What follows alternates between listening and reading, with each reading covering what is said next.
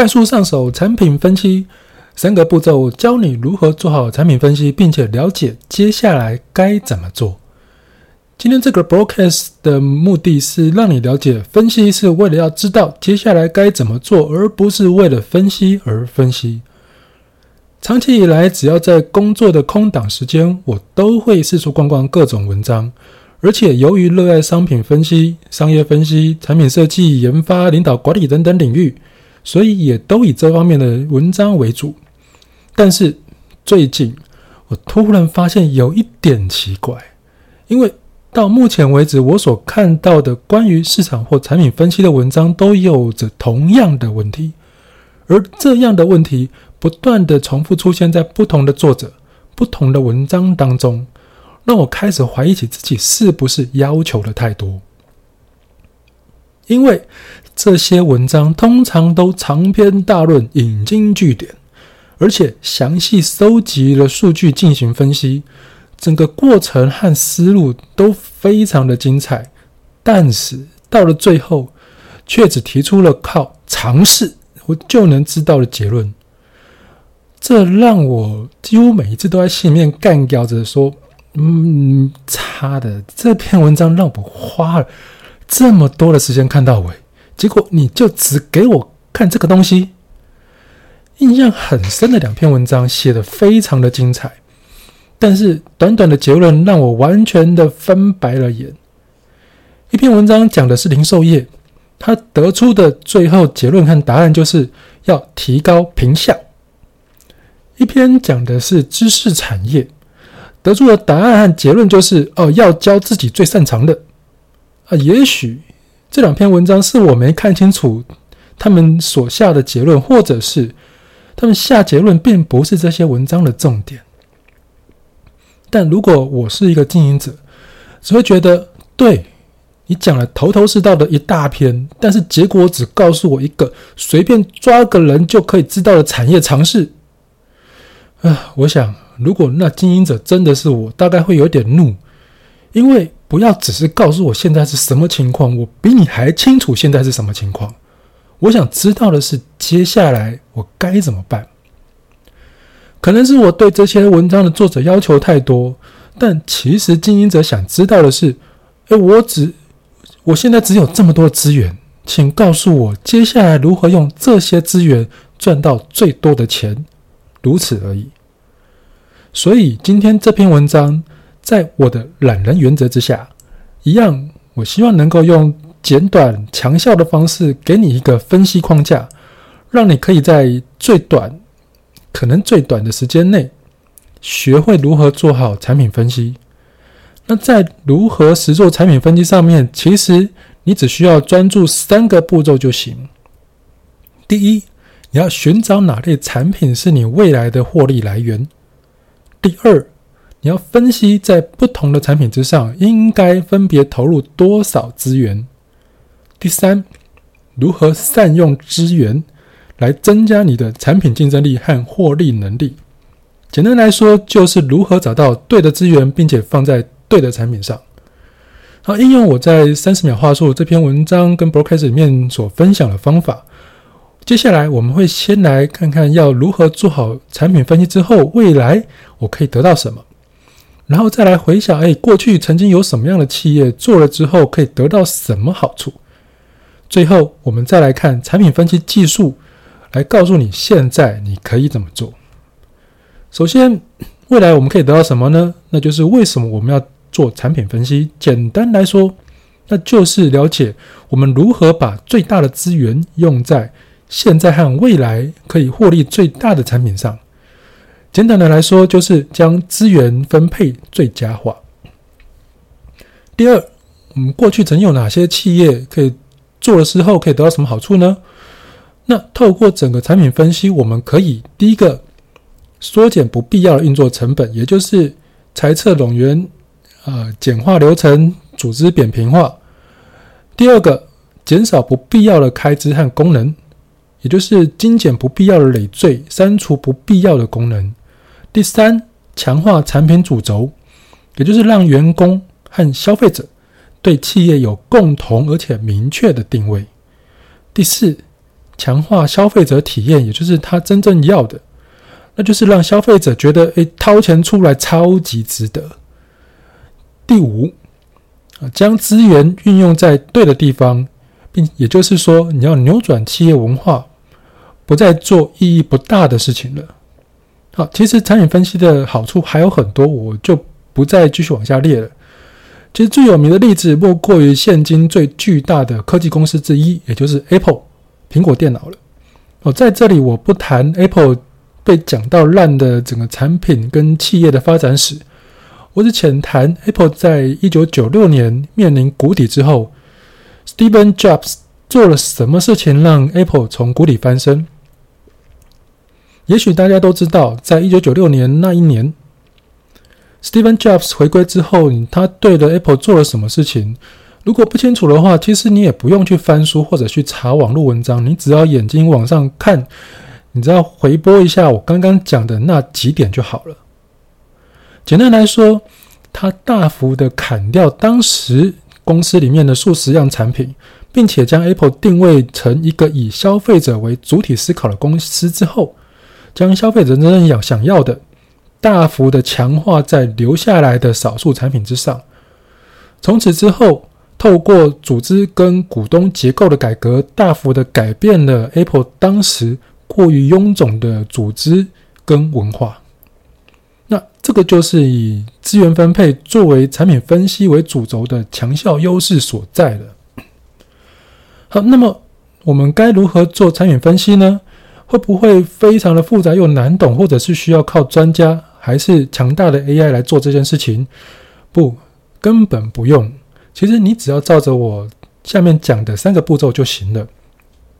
那这三个步骤，我希望你可以去看我的文章，一边看的图，一边来听这 broadcast，甚至看这文章，你可能会比较容易了解。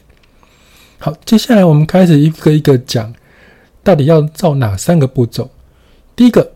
我们要去寻找哪类产品是未来的获利来源。那其中有两件事，第一件事就是你要挖掘客户的动态，也是也就是做现状的盘点。听起来好像很复杂，但是其实你只要知道人、事、时、地、物，你就能知道现在的现况。第一个人，你要统计什么人来买。我们以 X、Y 轴、横轴跟纵轴来说。在横轴之上面，你列上了年龄、性别等等的资讯。那有些 POS 系统其实也会内建客户样貌的选项。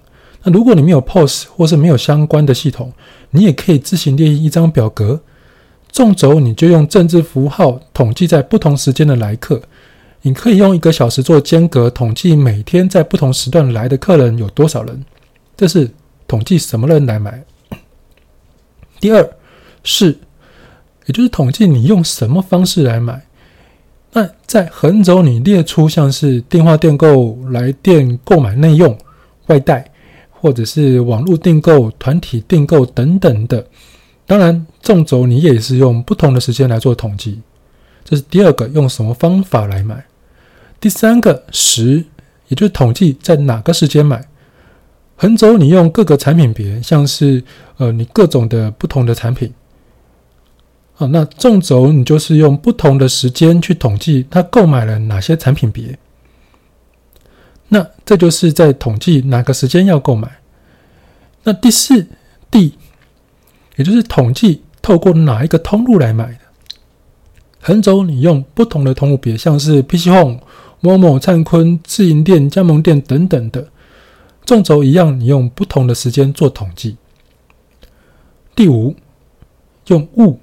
也就是统计你买了哪些产品，那横轴当然你也是用某个产品别里面的各个产品，纵轴则是用不同的时间统计销售的产品数量，这就是统计你买了哪些产品。好，其实大家可以注意到这几个项目都是用时间来作为纵轴，这个目的就在于。你每个项目都可以透过时间轴的比对来互相对照出，在每个时间点之上有哪些客户，在哪个地方用了哪些方式买了哪些产品。那在经过这些数量的乘上产品的获利之后，我们就可以透过 BCG 矩阵来知道每个产品的销量和它成长的空间了。那接下来就进到第一个第一个步骤的第二个小部分，也就是你要去定位你的产品。那在传统的 BCG 矩阵当中，横轴它是市场占有率，纵轴是预期的增长率。但是因为我们毕竟不是算命师，手上没有一个水晶球可以预知未来，所以在这里我们改下标准，我会将横轴改为营收的占有率，也就是该产品的营收占企业总营收的比例。那在纵轴我们改成由同期的成长率。同期的营收成长率，也就是该产品在同一时间内它的营收成长率。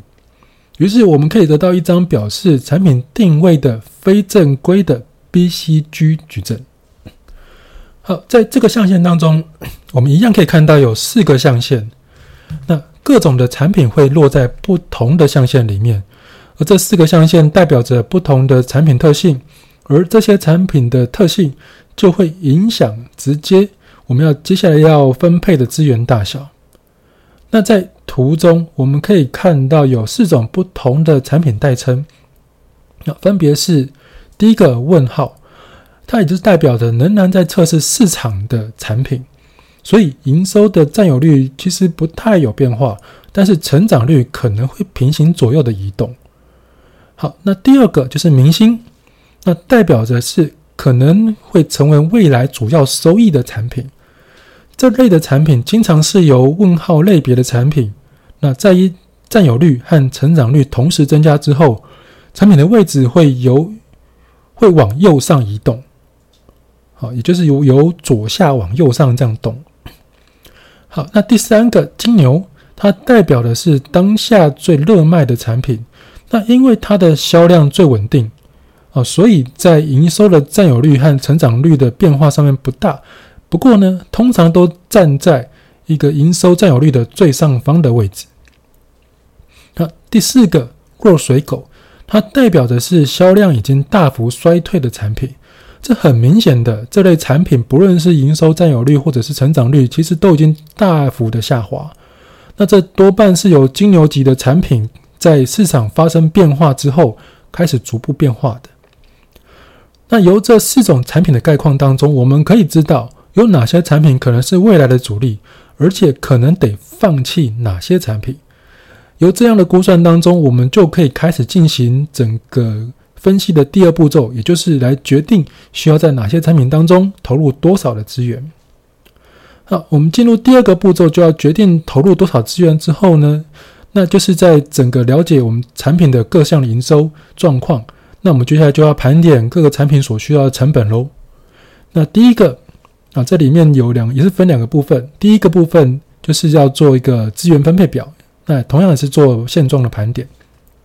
同样的，我们将横轴放上各个产品以及同周期的获利数字，而在纵轴则列上各产品的投入资源，包含人力、器材、材料，甚至是物流等等的。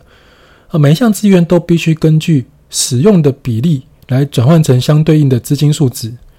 那由这张图上面，我们其实可以很清楚的看到，每项产品投入多少资源之后，它能够获得多少的获利。一般来说，有些人会将上述的获利改改成本利比，它用来去表示投入一块钱的资源可以获得多少的利润。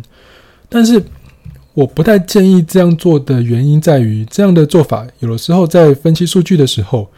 反而会把自己陷于比例的偏误，也就是也就是说，有一些产品的本利比很高，但是将单价乘入之后，你会发现，哎，实际上面的获利只占了营收一点点而已，而且即使纵观各种因素，它也无法提高营收的数字，因为有些产品它其实只是针对小众市场或者是策略型的产品而已，所以。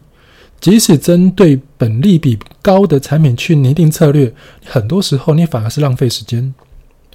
好，有了各个产品的获利和报酬比例之后呢，其实我们就可以用风险报酬矩阵来看看该如何根据未来的风险高低，谨慎的运用不同策略投入各种资源了。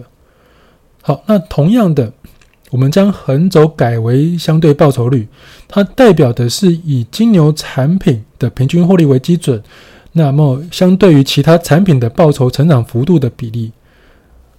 好，那纵轴呢，则是在讲的是风险发生率，那代表的是各种产品面对市场的价格，它的浮动程度如果高于标准价格的范围，它的比例。啊，这两个比例。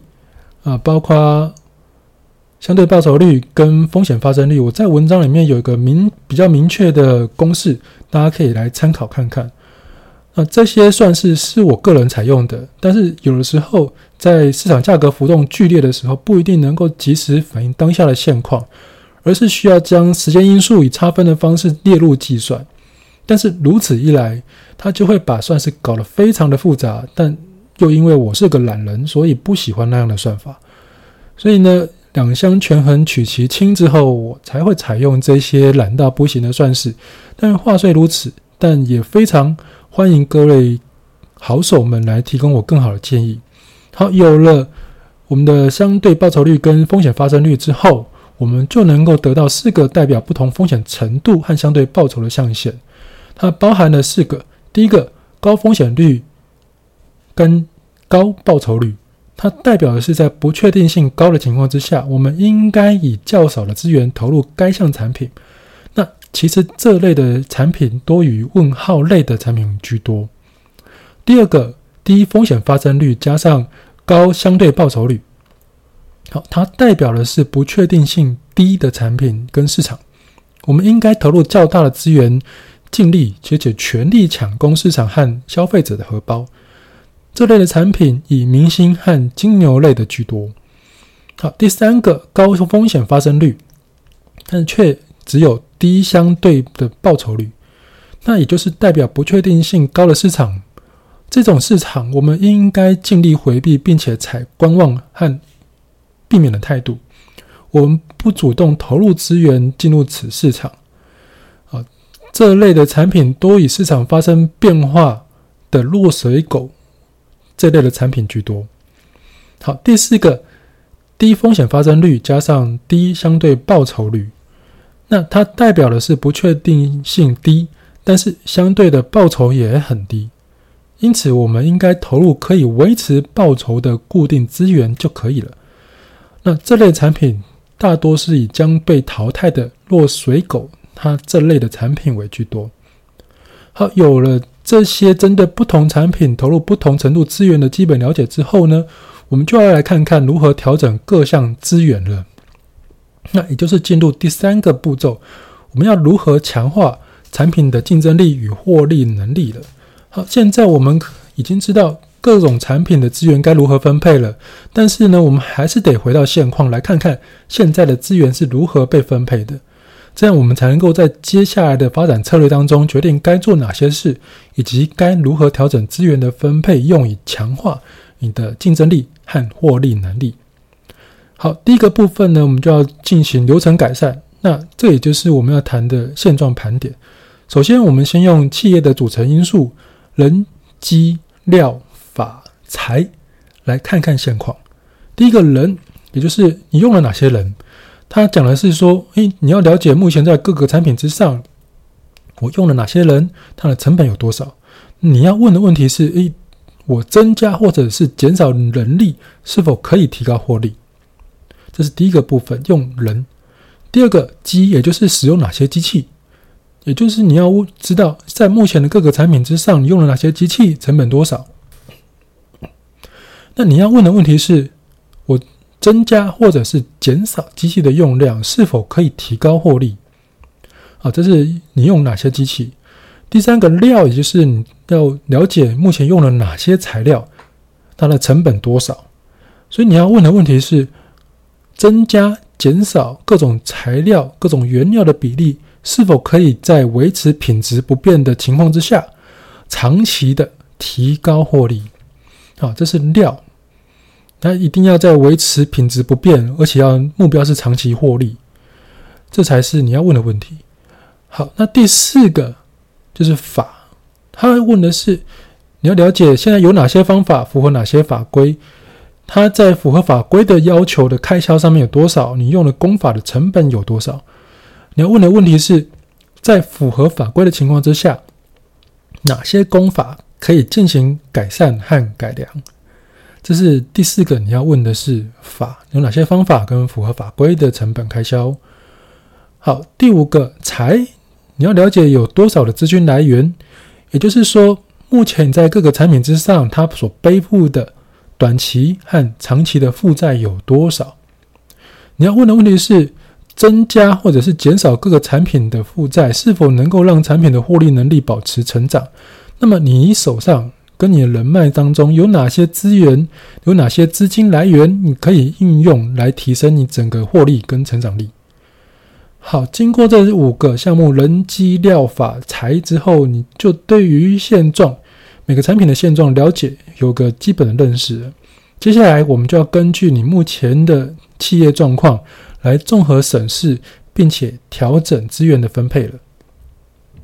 好，这个是第二个，在第三步骤的第二个部分，你要决定策略方向。我们这边用的是发展的生命周期这样的技术，因为在每间企业，它都会因为自身的成长而处于不同的阶段。而在不同的阶段，你会有不同的组织结构、形式风格和文化，而这些正是影响资源分配和运用的重大因素。因此，你在拟定策略的时候，一定要考虑企业现在正处于哪一个周期的阶段当中。啊，其实因为我很懒，其实我一直一直在讲很懒，不知道是怎么回事。啊，所以我很喜欢将整个概念尽量简化。因此，我接下来采用的是。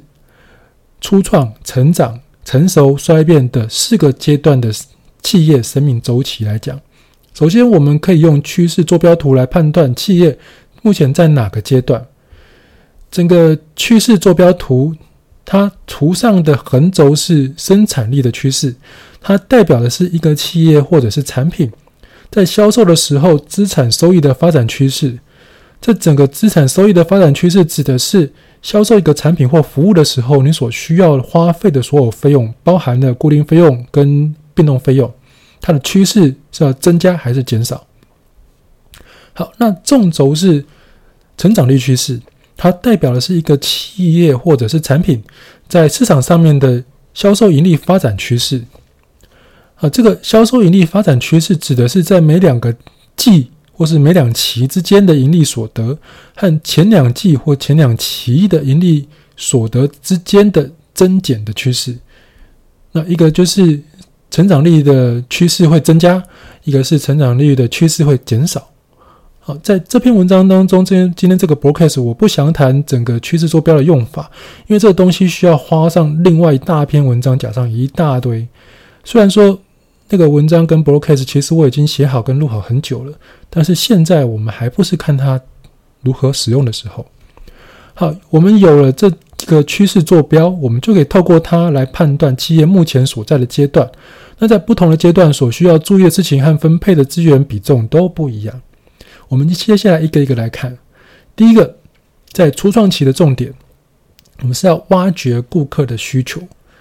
那由于企业刚开始营运或者是重新起步，因此我们首要的目标就是要先找出钱在哪里，用什么方式才能够让钱流入企业的口袋里。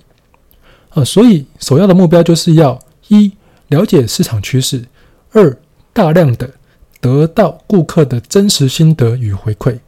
那为了达成这两个目标，初创期的企业你必须摒弃过去的包袱，将资源聚焦在将问号产品转化为明星与金牛的组织和流程优化之上，这是初创期你的重点，要在挖掘顾客需求，并且针对这个这件事情去优化整个组织和流程。好，那第二个在成长期的重点，要提升企业的效率，因为这个时候的企业刚开始找到一个如何挖到钱的方法和产品，那因此为了增加最大的营收，我们要将资源放在第一，消弭组织运作的瓶颈；二，优化产品传递价值给消费者的流程。那为了达成这两个目标，成长期的企业，你必须将资源投入在明星级产品转化为金牛的产品之上。同时也必须提拨资源，在收集市场情况与顾客回馈。它为的是防止明星产品面临市场竞争的时候，因为无法及时反应整个变化，而迅速滑落变成落水狗。所以在成长期的阶段，它的重点在于提升企业效率，让你的明星级产品尽快的成为你的金牛产品。啊，这个就是你要去在成长期做的事情。那在第三个成熟期的重点在于，你要强化竞争优势，因为当进入成熟期之后，企业的发展开始朝着稳定而且安稳的步伐前进。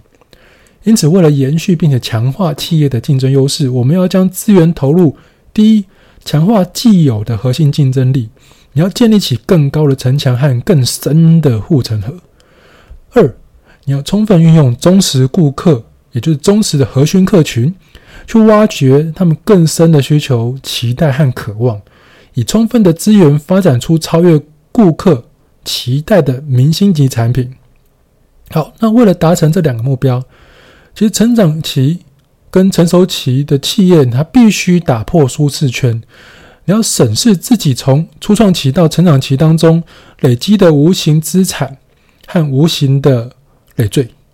你要真实的面对自己因为组织膨胀所造成的沟沟通障碍，因此你必须将产品投入在从问号转化成明星级产品的开发案件之上，也就是你要重新来过，你要摒弃过去，打造出金牛的成就感，并且你要在维持金牛产品的收益之下，谦卑的重新起步，重新的用顾客的角度来看当下的市场。你必须将身段放低，低到让你看见不同的成功机会为止，然后再借由充分掌握的资源，另外创造一条成长的曲线和高峰。这就是在你成熟期必须要做的强化竞争优势该做的事，也就是重新来过。好，进入到第四个。这是大家都不想进入的一个阶段，也就是衰变期。它的重点其实在于你要掌握转变的契机。而其实，在传统的企业生命周期最写的是衰退期，但是我个人认为这样的词汇不足以反映企业的真实面貌，因为没有企业面临衰退的时候会任其败亡而不求转变。但是转化的成功与失败的企业只差别在它采用的策略是否有发挥效果而已。因此，我比较喜欢将衰退期改变称呼，反倒是称之为衰变期比较恰当。好，那当企业进入衰变期之后，其实很明显的就是，无论是大部分的产品，它可能都已经变成落水狗了，甚至是影响了企业的文化和整体的士气。呃，那么有许多老公司，其实就是因为落入这样的阶段之后。没有能够提出一个适当的策略，而逐渐被淘汰，最后退出了市场。因此，为了掌握企业转变的契机，我们必须将资源投入：一、找出企业的竞争核心竞争力；第二，啊，并且同时也要重建它的愿景，并且重构整个企业文化。第二，你要透过文化的改变。让企业踏出你当下的泥沼舒适圈，相信我，你在泥沼里面也会觉得很舒适，因为它就已经是泥沼了，所以你什么事都做不了。这个时候，你要由领导阶层开始拥抱组织的文化和新气象。那为了达成这两个目标，衰变期的企业必须快速地删除无法适应新文化的成员，无论他是身处高阶的管理者，或者是基层人员。说白了一点。这个就叫做裁员，但是裁员的基准，你必须要在确定企业的新文化和新目标之后，根据企业内宣导、辅导与训练的成果，挑选出适合并且拥抱整个新文化的员工。你要协助不适任的员工转职或者是离职。若是你尚未确定新目标之前就莽撞的进行裁员，那无论如何，你只有一种结果，那就是更快速的加速。你的企业退出市场，因此在衰变期的企业，你必须回归初心，忍痛面对你已经造成的失败，重新聚集资源，由领导阶层开始以身作则，彻底的蜕变成一间新的公司，重新由新创期的阶段开始起步。好，以上这四个其实就是在不同的企业阶段当中，你要根据不同的需求，将不同程度的资源投入到不同的产品，运用不同的策略方法当中了。好，讲了很多，现在让我们来复习一下整个产品分析的三个步骤。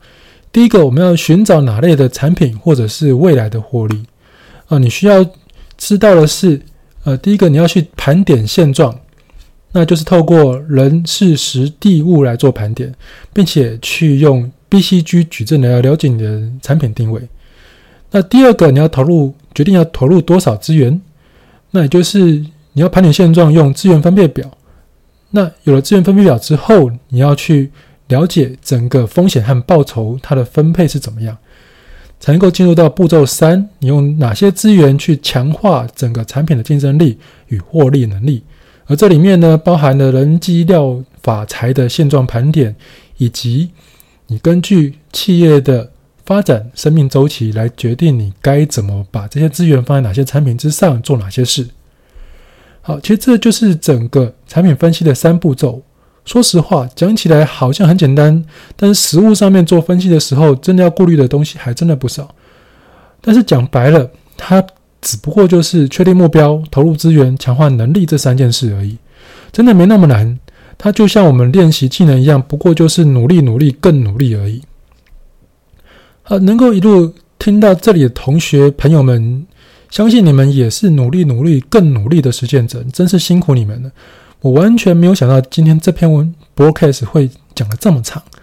其实我曾经闪过一个念头，这一篇是不是应该分成三四篇来讲会比较好？但是想了一想，我放弃了这个念头，因为这产品分析是一口一口气合成的步骤。如果分成好几篇来讲，那也许只能够满足我自己，呃，又讲了好多篇文章的快感而已了。啊，所以总而言之，讲了这么一大堆的废话，我期望今天这个 broadcast 能够带给正在商业分析这条路上面的你，他一个能够脱离教科书和尝试性结论的分析方法，也希望能够让你在整个职涯的道路之上看见不同的风景。